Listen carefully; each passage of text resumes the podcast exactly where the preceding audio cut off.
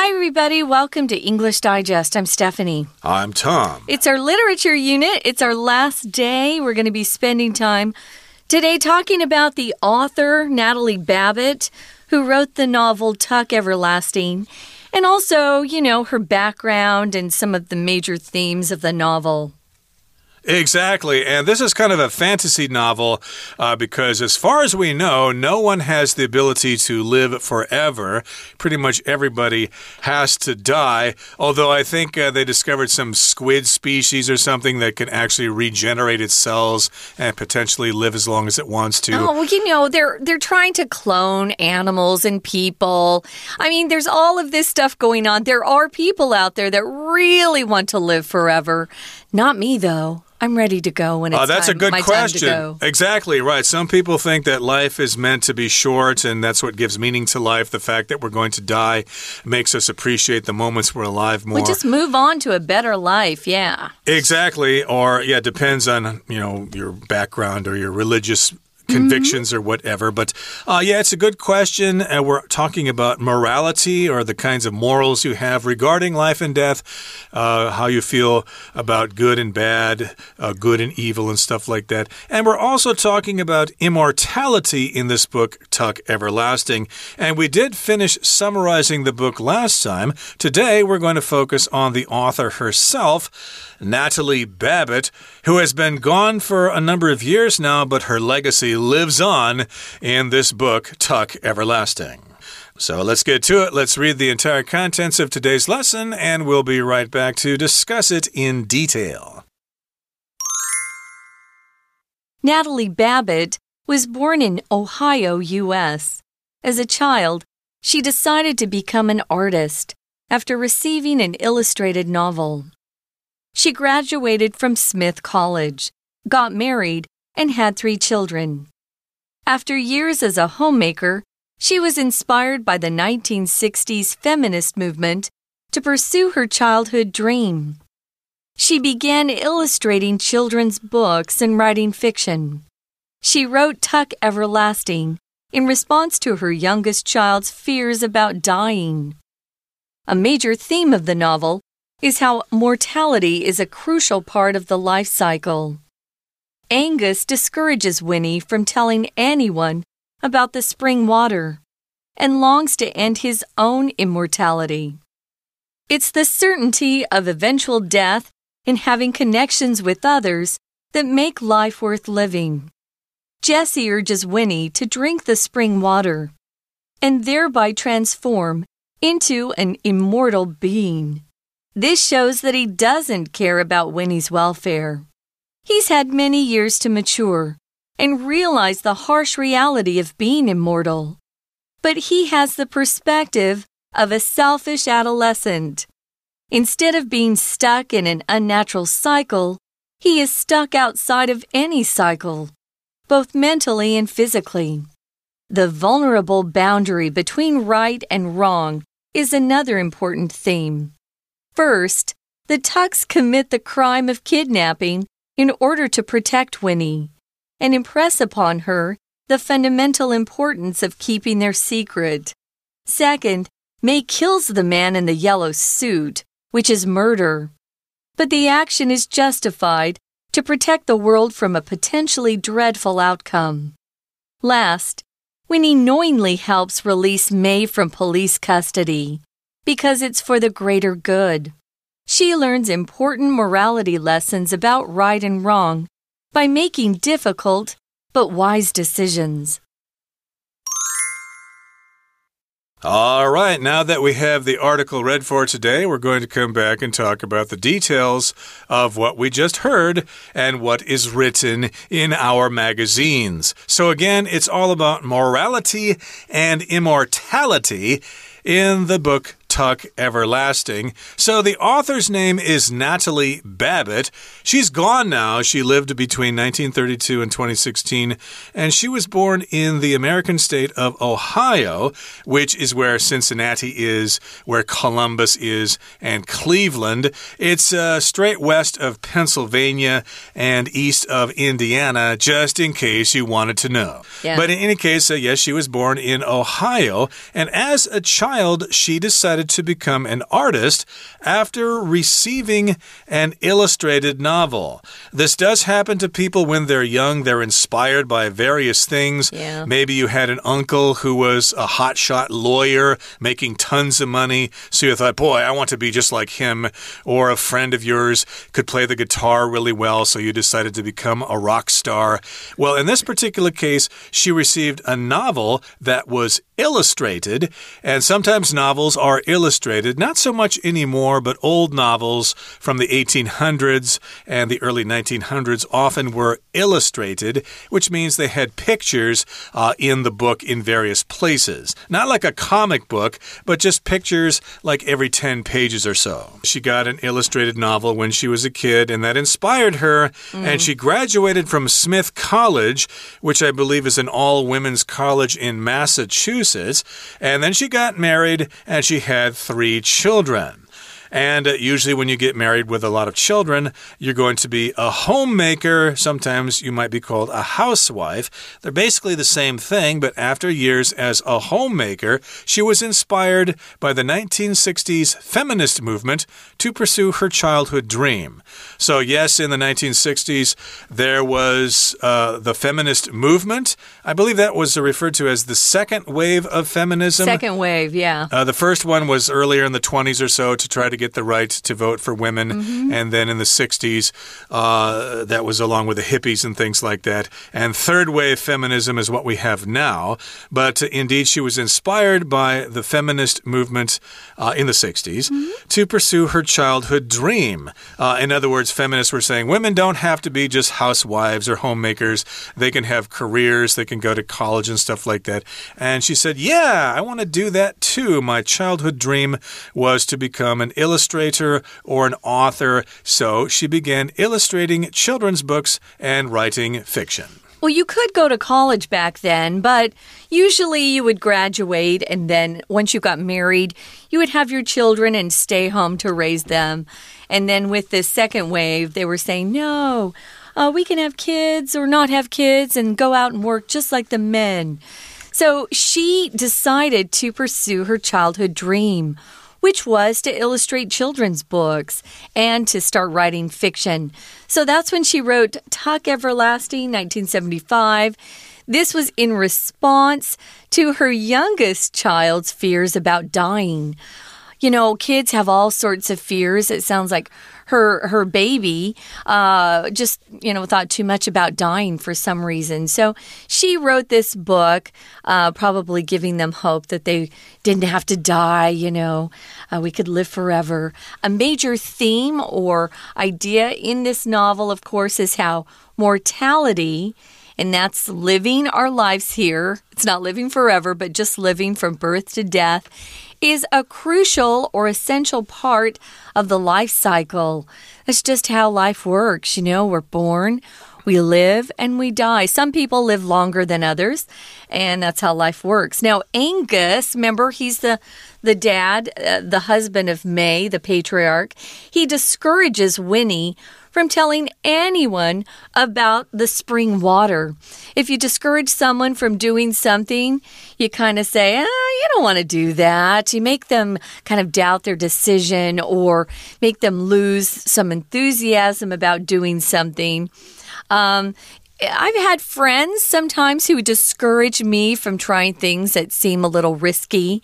I had a friend in New York who didn't understand that I wanted to perform. She thought it was too risky. Uh, she was a banker. She thought I should just have a nine to five job. And she was always discouraging me from auditioning. You know, sometimes you need to ignore those people and go ahead and do what you want. Well, Angus was trying to help Winnie, though, by telling her, Ooh, uh, this spring water's not good. You know, we've already experienced it. Let me tell you, you don't want to live forever.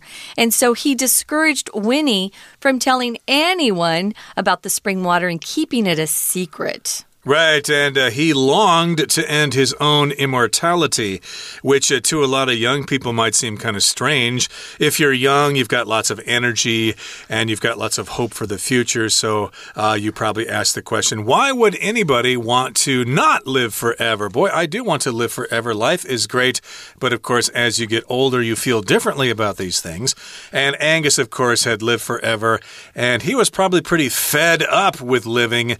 Uh, he was isolated isolated and didn't have any friends. So, of course, uh, he felt differently about immortality than other people would. So, he discouraged Winnie from telling anybody about that spring water. Now, it's the certainty of eventual death and having connections with others that make life worth living. So, this might be exactly why it's a good thing that life is finite or why we die eventually and it's not infinite, it doesn't last forever. Uh, it's the certainty of eventual death. And certainty just refers to how certain something is, uh, how for sure you know that something is going to happen. Okay, so sometimes, of course, if uh, the weather forecast says the typhoon is coming, you might doubt the certainty of the forecast. Maybe mm. uh, the typhoon is going to veer away and it's going to go to the Philippines or Korea instead of Taiwan. So we're never quite sure of the certainty of weather forecasts. Sometimes they're right, sometimes they're wrong. It's true. And eventual here is another vocabulary word. It means something that uh, will happen eventually, right? I'm using that word to define it.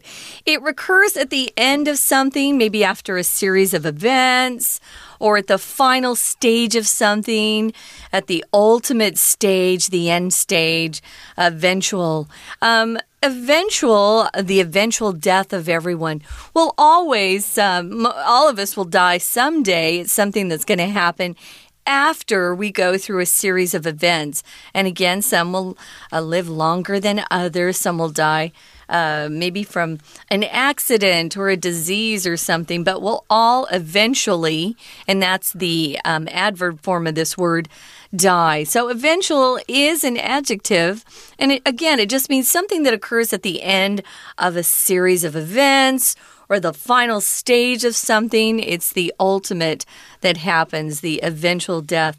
We're going to talk more about this, guys, but first, we're going to take a quick break, listen to our Chinese teacher, and then we'll be back. 听众朋友，大家好，我是安娜。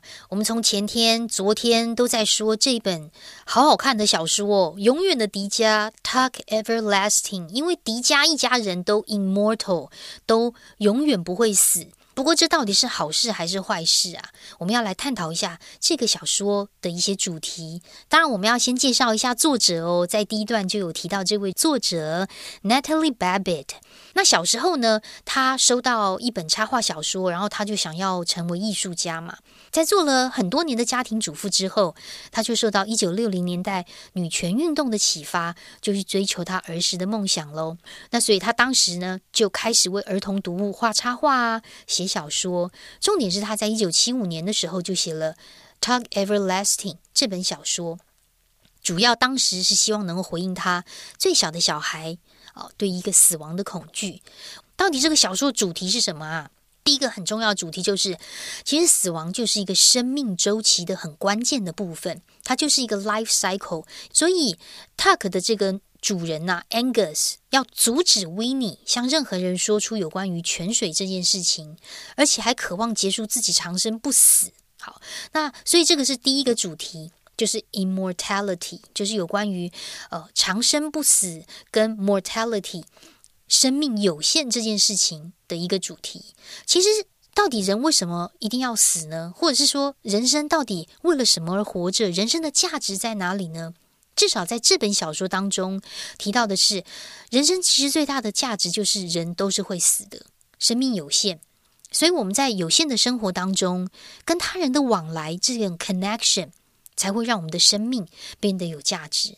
所以第二段的第三句其实点出一个重点，不过第三句它是一个强调句型，所以我们把第三句的 it is 框起来，跟后面有一个 that 也框起来，这是所谓的强调句型。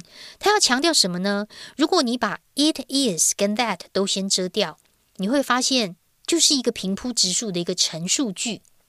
The certainty of eternal death and ha having connections with others make life worth living。它就是一个陈述句，但是我们看不出重点。所以，如果我们今天要强调的是，就是会死，而且跟别人可以有一些交往、有往来，这才是生命价值啊！我们要强调的是句子主词部分的话，就可以把主词放在 it is 跟 that 的中间。那么原本的句子剩下的 make life worth living 就直接照抄就可以了。当然，这句话还有一个重点，就是倒数第二个字的 worth。这形容词很特别哦，它指的是值得的，但是后面呢通常会加名词或者是动词 ing，表示值得某一件事情。We're going to take a quick break. Stay tuned. We'll be right back.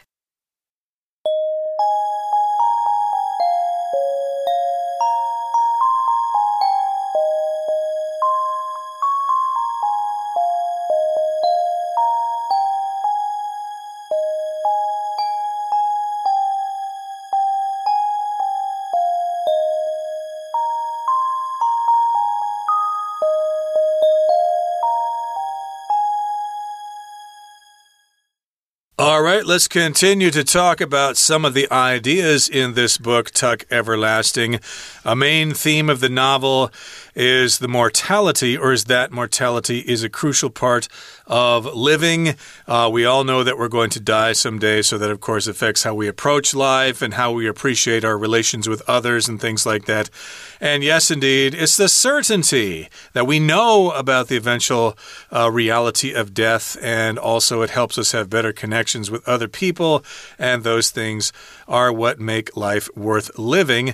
And it seems that Angus understands this. He discourages Winnie from telling everybody about the spring water. Angus, remember, was envious of the man in the yellow suit when he died yeah. because he had lived so long. He thought, yeah, life is great, but at some point you have to die, and that's what I would like to do, and they can't.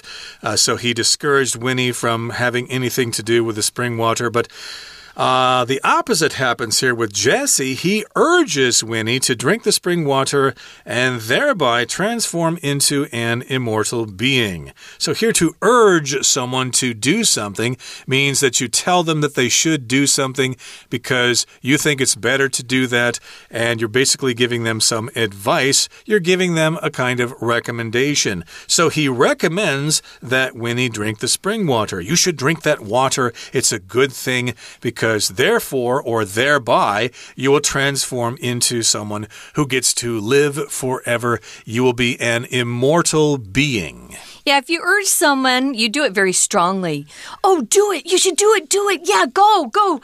Yeah, definitely do it. You're really very um, uh, enthusiastic about it. You're positive about it. You do it strongly. And he urges her to drink because he's he's kind of lonely, right? And if she drinks it, she would thereby or through this way transform into an immortal being. Now, this shows that he doesn't care about Winnie's welfare. Not really. You know, um, he knows that being immortal isn't very fun. He just wants some company, though. He's not really concerned about this 10 year old girl. She's the one that ha had the crush on him. Mm. He didn't have a crush on her.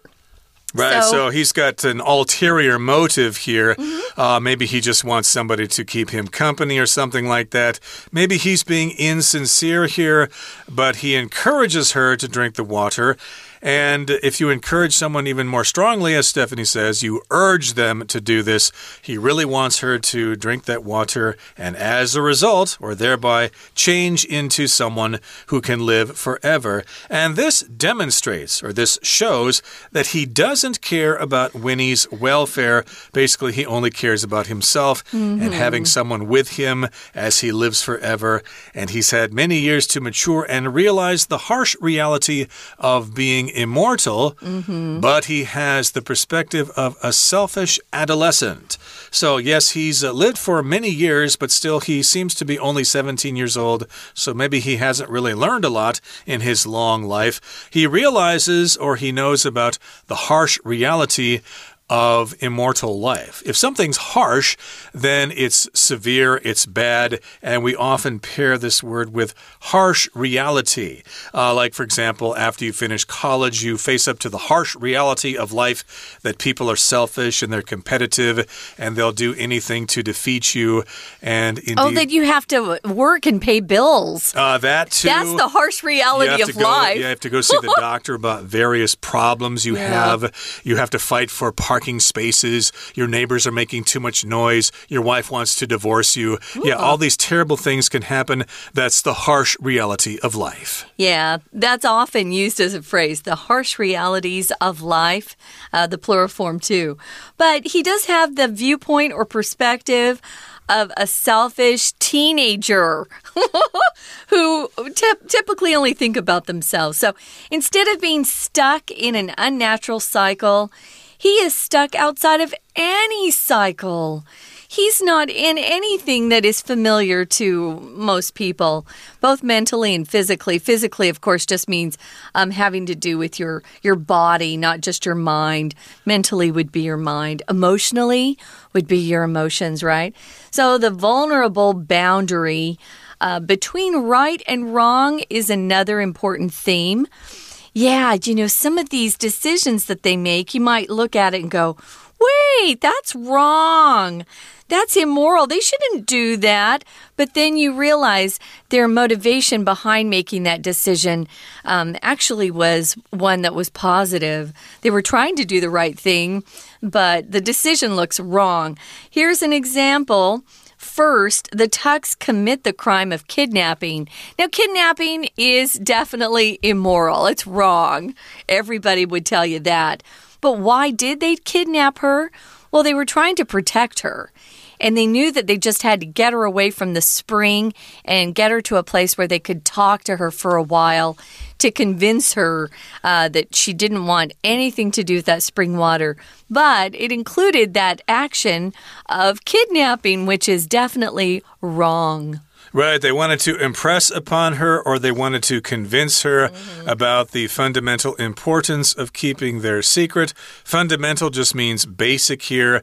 They just want her to understand the fundamentals of keeping this a secret because if they spill the beans, if they let the cat out of the bag and let everybody know about this, it could have terrible consequences.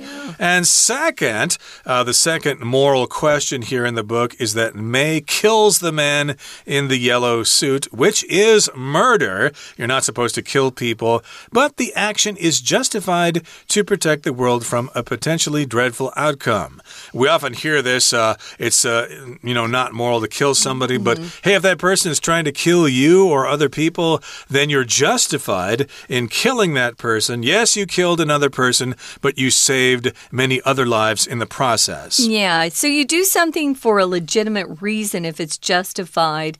And if something's dreadful, it's awful. Dreadful. How how dreadful. They used to use this word a lot, I would say, uh, when she wrote this novel.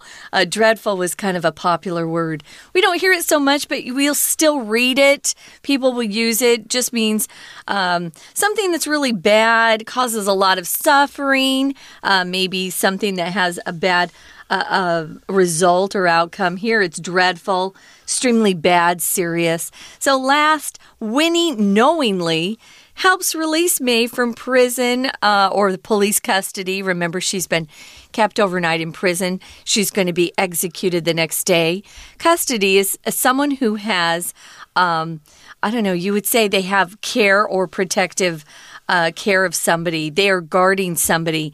It's also used to talk about someone who has been imprisoned or put into prison, or the police have that person in custody. You'll also often see that he's in police custody, or the police took him into custody or police custody. We hear about uh, divorced parents also Oh, yeah. uh, debating about custody. Who gets custody of the children after the divorce, the mother or the father, or maybe a little of both? Who's caring for them? Yeah. exactly. So, yes, uh, she does uh, get uh, released from police custody or they help her escape.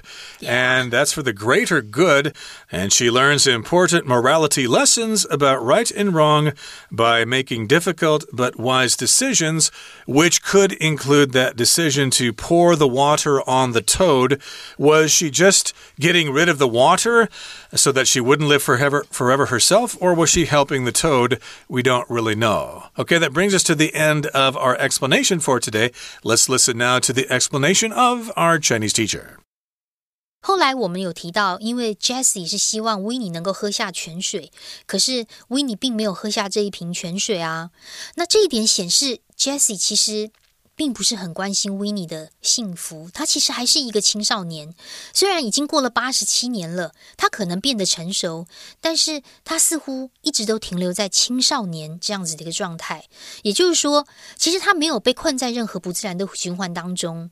而是无论在精神上还是身体上，它是被困在任何循环之外的。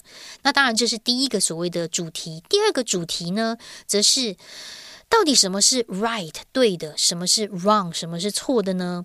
我们在故事当中有看到一些事情，基本上感觉应该是错的，可是好像又不是不是那么样的错，可能是对的哦。好，我们来看一下第三段第二句的地方。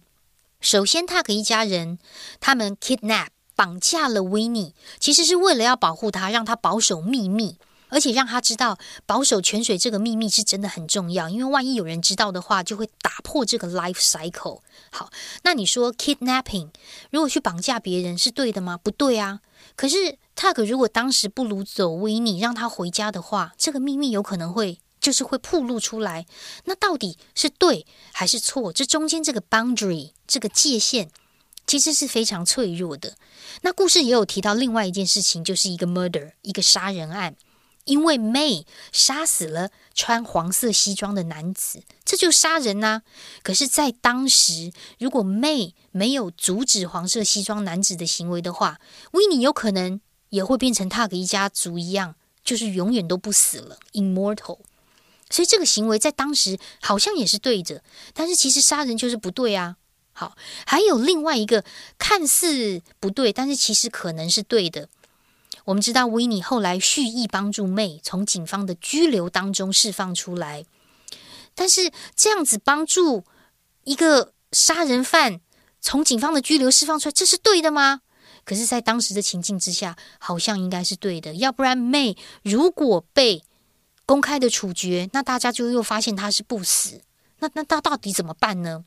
当然，说了这三个这个事件呢，还是要回归到我们的这个句型文法。在第三段第三句当中，逗点之后看到一个 which，这里是补充说明非限定用法的关系子句。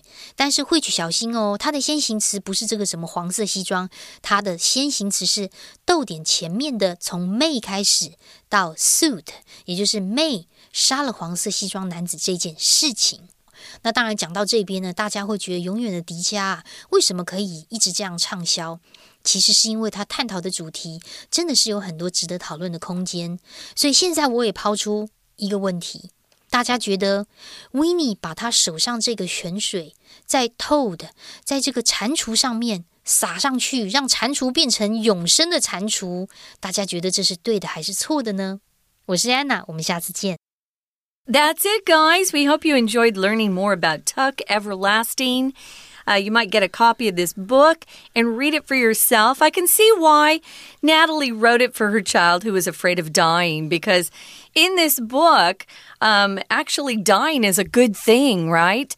She writes it as if it's a wonderful thing to happen. It's part of nature, it's part of the natural life cycle. So, we hope you get a copy and uh, dig into this. I think you'd enjoy it. For English Digest, I'm Stephanie. I'm Tom. Goodbye. Bye.